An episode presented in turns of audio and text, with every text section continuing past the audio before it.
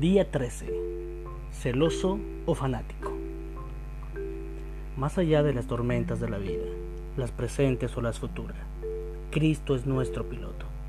Aprendamos a confiar en Él y a seguirlo por donde nos guíe. Soy Daniel Rodríguez y esto es Saludable Espiritualmente, un podcast para cuidar tu salud mental desde una perspectiva bíblica. Durante 40 días caminaremos junto al apóstol Pablo con los pies en la tierra y el corazón en el cielo. Te invito a tomar decisiones positivas y hacer cambios en tu vida a favor de Jesús. Este es un llamado para cumplir la misión.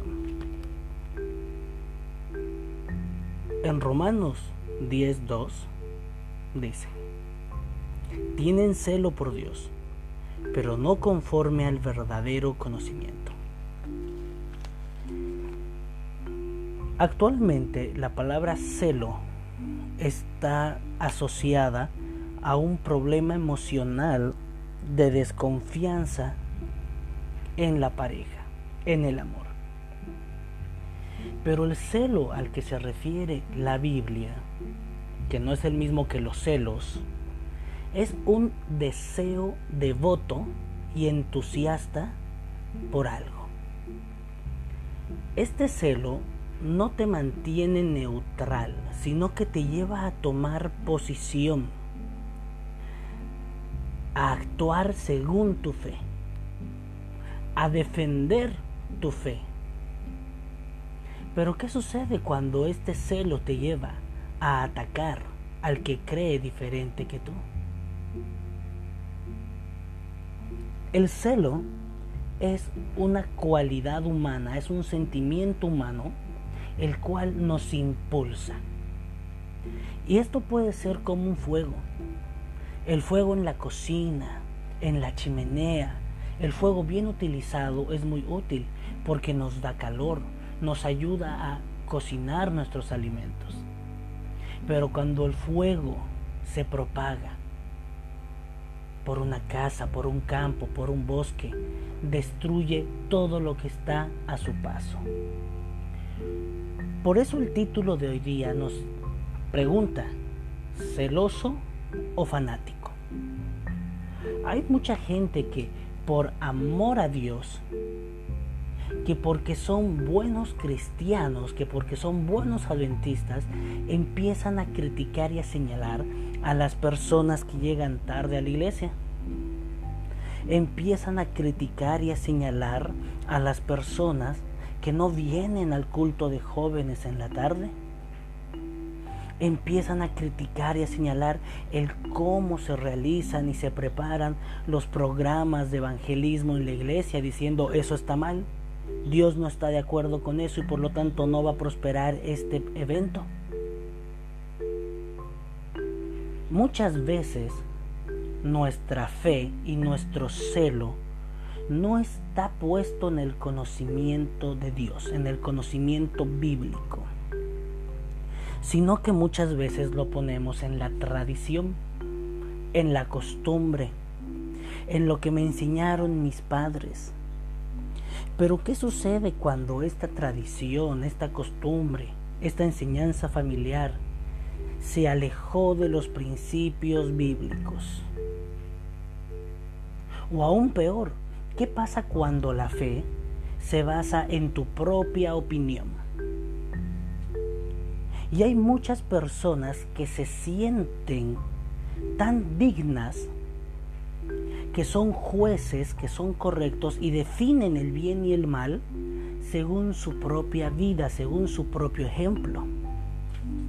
Y hay personas que señalan los pecados públicos de los demás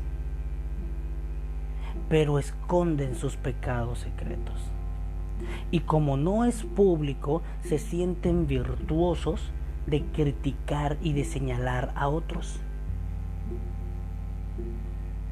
Y esto es interesante porque este fanatismo, aunque sea honesto, si está ubicado, si está sentado en la propia opinión, está sentada en la tradición, está centrada en las enseñanzas familiares y no en la Biblia, nos lleva a la hipocresía. Entonces, ¿alguna vez te sentiste de esta manera con deseos de corregir a alguien, a un predicador que utilizó mal un versículo? ¿Alguna vez te sentiste con el deseo de criticar o de señalar a alguien que no usó una vestimenta adecuada para ir al templo? ¿Alguna vez te sientes con deseos de señalar o criticar a alguien por sus errores pasados? ¿Y te sientes superior porque crees que tú no tienes necesidad de perdón? ¿Que tú no tienes necesidad de que Jesús te salve? Hay personas tan fanáticas o tan hipócritas que se consideran a sí mismos seres iluminados, que van a dar luz a su alrededor, su propia luz, que se sienten referentes y es que mira, deberías vestirte como yo me visto, deberías predicar como yo predico, deberías hacer evangelismo como yo hago evangelismo, deberías tener un buen testimonio como el testimonio que tengo yo. Sin importar que por detrás, en lo privado, todo eso sea falso, hay fanáticos hipócritas que se consideran autoridad y que sus opiniones son absolutos y que nadie más tiene algo para enseñarles y ellos ya no tienen nada más que aprender. Son personas que se sienten perfectas y completas.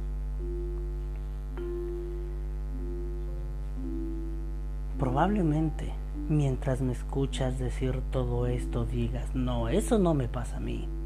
Pero conozco una hermanita que sí lo hace. Uy, conozco un hermano que se cree dueño de la iglesia. Y ahora empezamos a señalar que otros hermanos cometen esos errores. Y creemos que nosotros no. Pues aquí viene la reflexión de hoy día. Tenemos que reconocer y aceptar nuestra nuestras fallas. Tenemos que reconocer y aceptar que no somos completos, que somos imperfectos y que necesitamos perfección. Y solo Jesús nos cambiará, solo Jesús te cambiará. No necesitas ser perfecto para ir a la iglesia. No necesitas ser perfecta para tener buen testimonio. No necesitas ser perfecto para predicar. Lo que tú necesitas es aferrarte de Jesús. Y aún así con tus errores pasados, y sin duda algunos errores presentes, si los pones en manos de Jesús, Jesús con su amor aceptará limpiarte, aceptará hacerte una nueva criatura. Y ahora Cristo, por su gracia y mediante el Espíritu Santo, te hará tener un buen testimonio. Cristo por su gracia mediante el Espíritu Santo te hará que tú des testimonio adecuado, que prediques bien, que seas buen ejemplo. Porque solamente mostrando a Jesús, hablando de Jesús y actuando como Jesús lo haría humildemente y conforme al verdadero conocimiento de la palabra, en espíritu y en verdad, nosotros podremos, uno, reconocer nuestros errores. Dos, dejar atrás nuestros errores y conocer la verdad, porque Jesús es el camino, la verdad y la vida. Y ahora solo Jesús te puede limpiar y te dará un celo auténtico, un amor que no te lleva a atacar al que piensa diferente, no te lleva a señalar al que necesita gracia, sino que te lleva a actuar según la fe, llevando el amor de Jesús y la necesidad de salvación a las otras personas que necesitan ser salvadas. Solo este espíritu de humildad, de amor y de entrega total a Dios hará que nosotros seamos celosos de manera adecuada y evitará cualquier fanatismo en nuestra vida y también nos limpiará de cualquier hipocresía. Porque entonces cuando estemos con Cristo y solo con Él, podremos caminar rumbo al cielo, con los pies en la tierra y el corazón en el cielo. Te invito a tomar decisiones positivas y hacer cambios en tu vida a favor de Jesús. Este es un llamado para cumplir la misión. Soy Daniel Rodríguez y te espero mañana. Bendiciones.